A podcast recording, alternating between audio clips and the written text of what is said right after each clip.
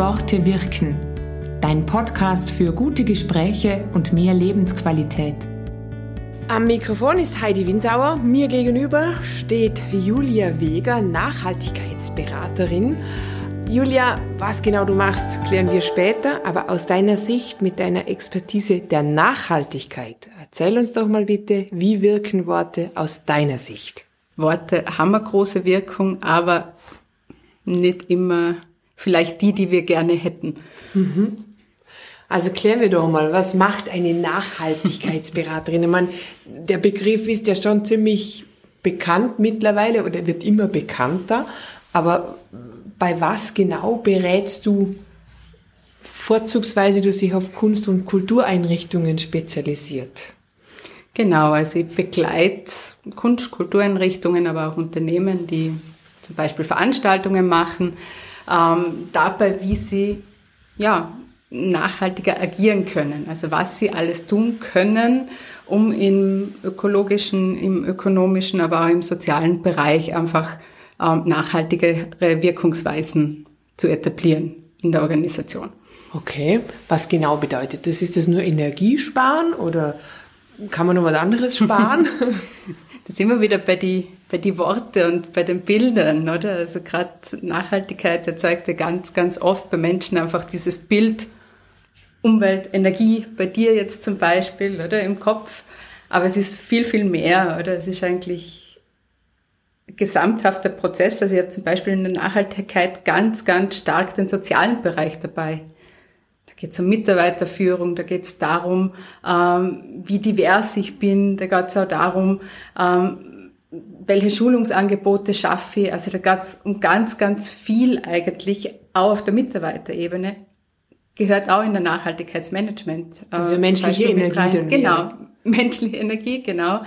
Ähm, aber wie gesagt, es ist eben nicht nur dieses erste Bild, was man im Kopf kriegt, mhm. die Umwelt das ja. Grüne. Ja.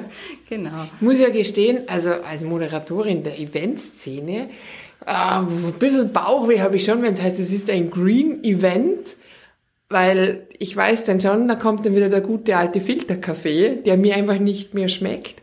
Ich, ist es mein Eindruck oder teilst du das, diese, diese Hemmschwelle, dass man meint, nachhaltige Events ist gleich langweilige Events? Nein, definitiv nicht. Und ähm, der Filterkaffee hat eigentlich nicht wirklich was zum Suchen auf ein Green Event. Also vielleicht ähm, auch ganz wichtig, Nachhaltigkeit und Qualität gehört da zusammen. Also mhm. gerade gestern durfte ich einen Workshop moderieren, wo es genau darum ging, dass wir ähm, zwei Prozesse gleichzeitig behandeln in einer Institution, also den Qualität, also einen Qualitätsmanagementprozess und einen Nachhaltigkeitsmanagementprozess. Und es war ganz spannend zu sehen, dass da extrem viel Dinge aufgetaucht sind, die in beiden Prozessen stattfinden und dass eigentlich das andere ohne, also das eine ohne das andere nicht funktionieren kann. Also langweilige Events sollten es nicht sein, überhaupt nicht. Ähm, Im Gegenteil, also es sollte eigentlich ein qualitätsvolleres Event sein, wo einfach viel, viel mehr ähm, Energie in die Umsetzung und in die Ausführung gesteckt wird. Also weniger diese schneller, höher, größer, weiter, oder, sondern wirklich sich genau zu überlegen, was tue ich und wie schaffe ich auch ein gutes, nachhaltiges Erlebnis bei meinen Gästen. Stichwort Gäste, spüren die einen Unterschied? Sollten sie. Inwiefern?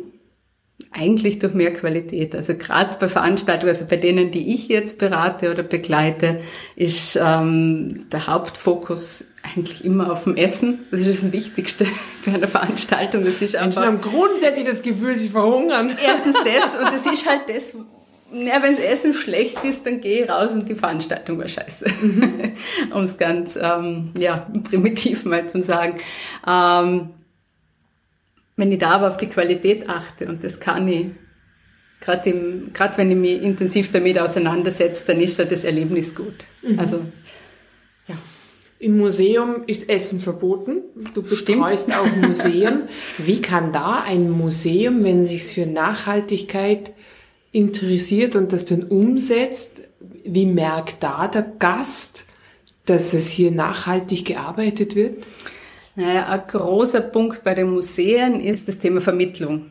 Also wie schaffen es die Museen, in ihrer Vermittlungsleistung auf Nachhaltigkeit einzugehen? Also wie schaffen sie es, nachhaltige Themen ähm, wirklich gut auch an die, an die Menschen da draußen zu bringen? Also zum Beispiel die Inatura in Dornbirn hat ja vor kurzem das Umweltzeichen für, also österreichische Umweltzeichen für ähm, Museen und Ausstellungshäuser bekommen.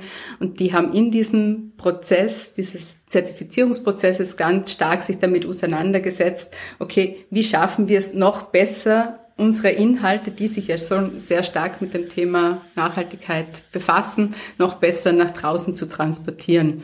Wie schaffe ich es zum Beispiel, die, die äh, 17 Entwicklungsziele, nachhaltigen Entwicklungsziele der UN, also diese Sustainable Development Goals, so zu verpacken, dass sie verstanden werden da draußen. Also eigentlich auch wieder ganz intensiver Auseinandersetzungsprozess mit Worten, oder? Wie schaffe ich es, was zu erklären, dass es auch verstanden wird? Mhm. Also da ist gerade in Museen der Fokus sehr stark auf diesen Bereich und natürlich auch auf Ausstellungsbau, also Ausstellungsarchitektur, dass die langlebig ist, dass ich nicht für jede Ausstellung Rigipswände runterreiß und neue aufziehe, sondern dass ich einfach überlege, wie, wie gestalte ich meine Räume so, dass sie einfach öfter und immer wieder gut zu verwenden sind. Mhm. Aus Sicht der Steuerzahlerin heißt das jetzt, wird durch dich dies, das Museum teurer oder günstiger? Langfristig nicht günstiger eigentlich, okay. wäre schon das Ziel. Ja. Also es kann natürlich sein, dass, ähm, also bei Museen ist es so oder so recht spannend, weil da die, die Eigentümerkonstellationen sehr unterschiedlich sind. Oder viele Museen sind im Besitz des Bundes oder des Landes oder, oder der Gemeinde. Ähm, aber im Grunde braucht es vielleicht mal eine Investition. Also wenn jetzt umsteigt zum Beispiel auf eine PV-Anlage, dann ist das natürlich im ersten Moment ein, ein Batzen Geld, aber der sich dann über die Jahre recht schnell, also gerade bei den Energiepreisen jetzt, ähm, wieder amortisiert. Mhm. Okay, also die Museen. Wie kann man Kulturevents günstiger machen? Oder nachhaltiger machen oder energiesparender machen. Ich meine, der Theater wird immer Licht brauchen. Definitiv wird immer Licht wird brauchen. Wird immer Requisiten für eine Spielsaison brauchen und dann irgendwo genau. weggehen. Also ich sage jetzt mal, der Luxus, das sagt man ja auch so, der Kunst ist der Luxus, kreativ zu sein, ist gleich verschwenderisch mit Ideen zu sein. Ideen Wie zu passt sein. denn das in dein Portfolio? Funktioniert eigentlich auch. Also du hast gerade das Licht angesprochen, oder? Du kannst äh, Umstellungen auf LED-Technik äh, sind auch im Theater möglich. Nicht immer. Im Theater ist oft der Wunsch auch da, mit althergebrachten Glühlampen zu arbeiten, aber das ist dann auch okay, oder? Für, für gewisse Bereiche. Ähm, Requisiten, gerade in kleinen Theatern ist es eigentlich schon gang und gäbe, dass die nicht für jede Produktion neue Requisiten besorgen, sondern aus dem Fundus äh, arbeiten, also Dinge immer und immer wieder verwertet werden. Also das ist vielleicht auch ein wichtiger Gedanke, also dieser Reuse-Gedanke, dass ich einfach gerade im Kunst- und Kulturbereich immer wieder versuche, Dinge neu zu interpretieren, neu zu verwenden, basiert zum Teil auch eh schon seit Jahren einfach aus, aus wirtschaftlichen Gründen. Mhm. Dass wir die Seebühnen natürlich trotzdem alle Jahr, zwei Jahre neu bauen, ähm, ist auch in Ordnung, aber die machen dafür sonst relativ viel mhm. schon im Nachhaltigkeitsbereich. Mhm. Also ich glaube, man muss auch immer aufpassen, man darf nicht dogmatisch werden, sondern pragmatisch an das Thema rangehen. Und ähm, also es ist ja nicht so, dass Nachhaltigkeit unser Leben ähm, langweiliger, wie du es vorhin gesagt mhm. hast, oder unattraktiver oder was auch immer machen soll. Es soll es ja eigentlich schön für alle für längere Zeit machen. Mhm. Bleiben wir mal bei diesen Widerständen, die da so aufkommen. Was sind denn die? Also äh, kriegst du neue Kunde, Kundschaft, ein neues Institut.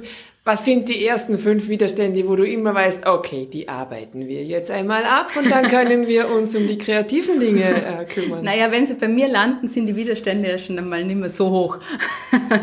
die sind meistens davor da. Das ist dann schon mal der Schritt, da ist der Widerstand schon geringer. Aber grundsätzlich, äh, Widerstände sind natürlich, oder du hast es vorhin eh schon angesprochen, ähm, das wird jetzt teurer vielleicht, oder? Und jetzt muss ich irgendwie da Unsummen investieren, damit die überhaupt nachhaltig sein kann weil sonst funktioniert das ja nicht. Ähm, das Widerstand kann auch sein, dass sie irgend, dass das Gefühl da ist, also gerade bei der Veranstaltungsbranche, eben, jetzt kann ich nicht mehr wirklich kreativ sein und bin da eingeschränkt. Ja, ist es eigentlich nicht. Also wenn ich die Grundbedingungen von Anfang an weiß, oder, kann ich auch damit kreativ sein und vielleicht sogar kreativer sein, weil ich plötzlich neu denken muss. Also ich krieg irgendwie ähm, einen neuen Gedankengang und muss vielleicht mal um die Ecke denken, was mein ähm, kreatives Denken anregt, oder? Und ja, das Finanzielle, ähm, natürlich, wie gesagt, es sind Maßnahmen manchmal notwendig, aber ähm, die großen Investitionen sind nicht die ersten Schritte, die ich machen muss. Mhm. Die können sich eventuell ergeben über gerade im Laufe der Zeit, oder? Aber ähm, wichtig sind genauso die kleinen Schritte, die ich immer und immer und immer wieder machen kann. Das ist auch wichtig. Also, dass ich an die, also gerade wenn ich an dem Thema dranbleiben will, ist es wichtig, dass ich mir kleine und erreichbare Ziele stecke und nicht so diese große... Gleich plastikfrei leben. Genau, gleich plastikfrei leben oder was auch immer. Also, Sehr ja, unerreichbar. Keine zig, zig Jahre Lebenserfahrung plötzlich über, über Bord werfen und dann stehe ich vor Problemen. Das wird ja unerreichbar, oder?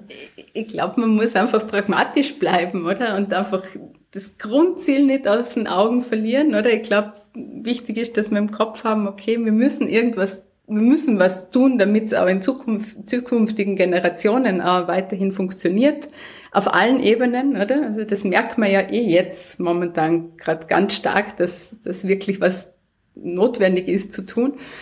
Aber ähm, alles über Bord zu werfen und zu verteufeln und in diesem Schwarz-Weiß-Denken gut und böse zu denken, ist aus meiner Sicht nicht die Lösung. Mhm.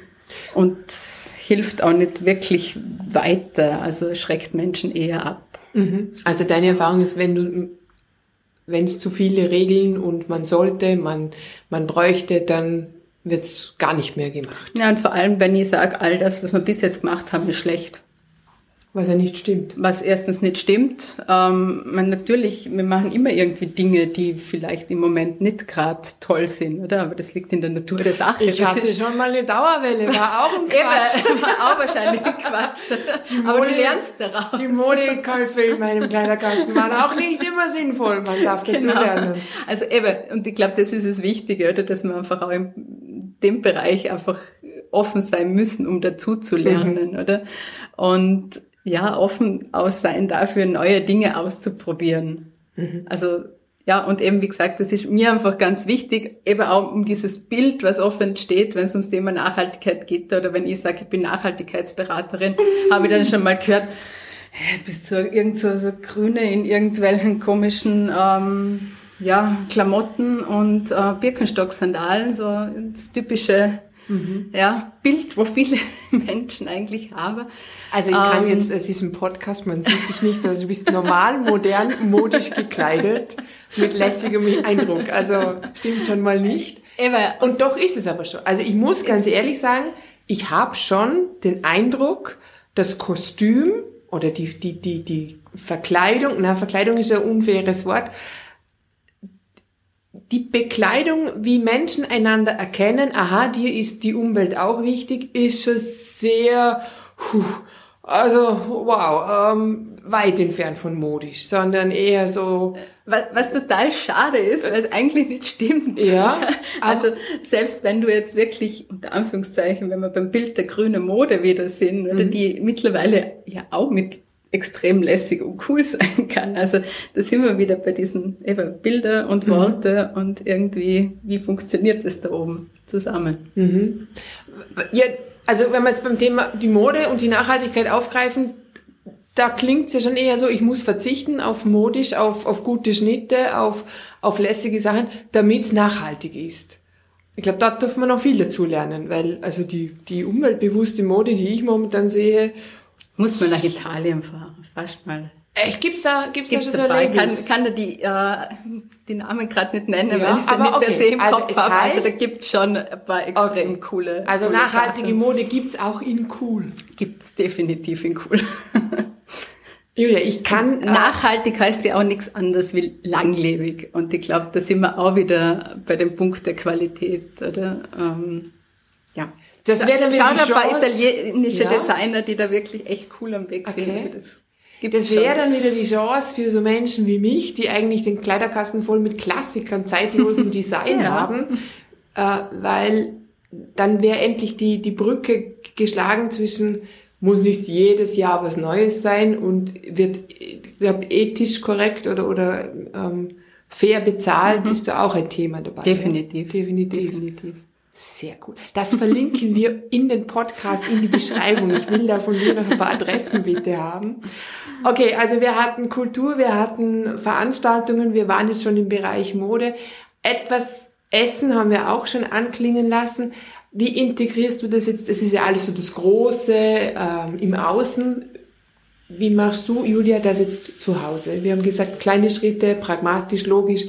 Wie lebst du zu Hause pragmatisch, äh, nachhaltig? Was machst du anders als vor, sagen wir, zehn Jahren? Sie haben jetzt vor fünf Jahren ein Flugverbot auferlegt. Ähm, das läuft aber nächstes Jahr ab, muss ich fairerweise sagen, also für fünf Jahre. Okay. Na, aber Mobilität ist definitiv ein großer ähm, Faktor bei mir, weil ja, ich muss, um meine Arbeit machen zu können, mich viel äh, durch Österreich oder auch durch Europa bewegen. Ähm, und ich habe mittlerweile einfach das Zugfahren für mich entdeckt. Ich das genieße super. das. Also das ist, das ist auch wieder eine Kombination aus Qualität. Also ich kann jetzt, ich bin gerade ja zu dir Mhm. gekommen mit, dem, mit dem Zug, war in Salzburg und ich habe vier Stunden arbeiten können. Genau. Ich kann genauso gut vier Stunden im Auto sitzen, habe einen CO2-Ausstoß, einen höheren, habe momentan Benzinkosten, die durch die Decke gehen. Also rechne ich da nicht aus, was mir da das Auto momentan mehr kostet. Und ich kann vier Stunden wirklich Arbeiten. was abarbeiten. Und das ist auch Qualität.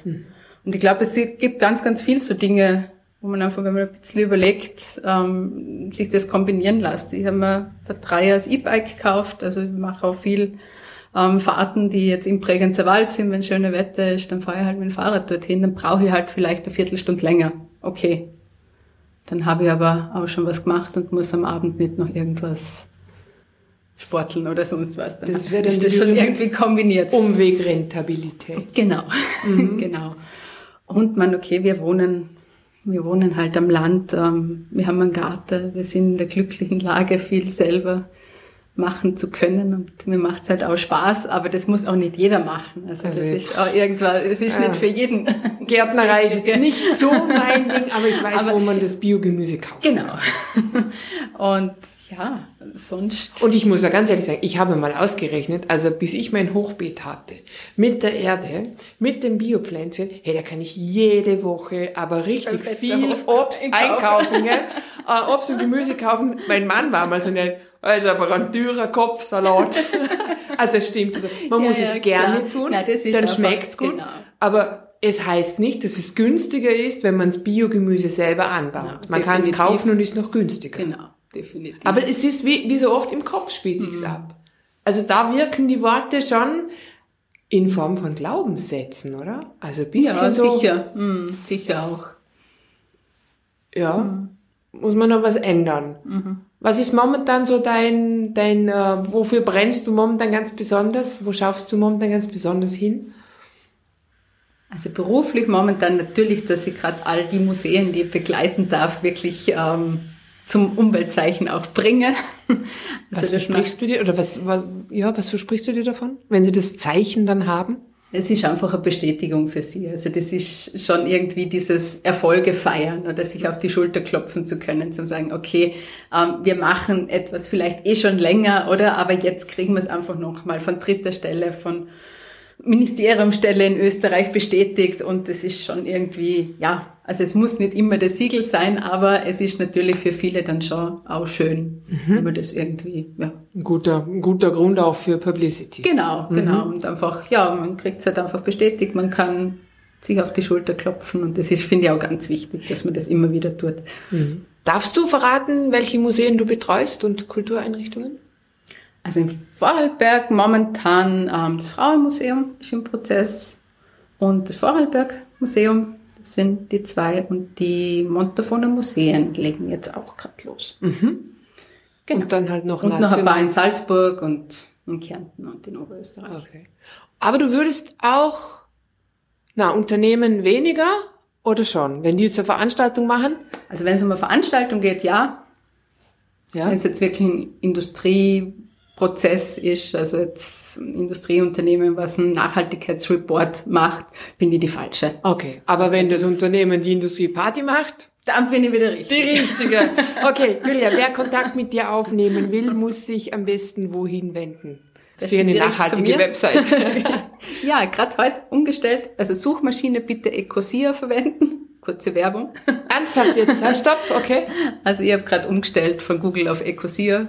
Ich habe es gerade getestet, funktioniert wirklich. Erzähl was darüber, was ist das? Ecosia ist einfach eine äh, Suchmaschine wie Google, Aha. mit dem Unterschied, dass deren Rechenzentrum in Berlin ist und mit ähm, komplett Solarstrom betrieben wird und die für jede Suchanfrage eine, also jede Suchanfrage in die, äh, ins Pflanzen eines Baumes investiert wird. Also nicht jede Suchanfrage wird ein Baum, aber ab 25 Suchanfragen, glaube ich, gibt es einen Baum auf dieser Welt. Oh. Also ist ganz spannend und sie funktioniert. Also ich habe es jetzt testet, also sie ist nicht langsamer wie Google. Also mhm. schauen wir mal. Also auch da, genau. man da kann auch im genau. Internetverhalten nachhaltig mhm. agieren. Mhm. Äh, danke für diesen guten letzten Tipp, aber jetzt haben wir eine Webseite genau. vergessen. ähm, www.weg-weiser.at Super. Vielen Dank, Julia Weger, und weiterhin viele nachhaltige Ideen. Danke dir, Heidi. Dieser Podcast ist eine Produktion des Vereins für positive Kommunikation.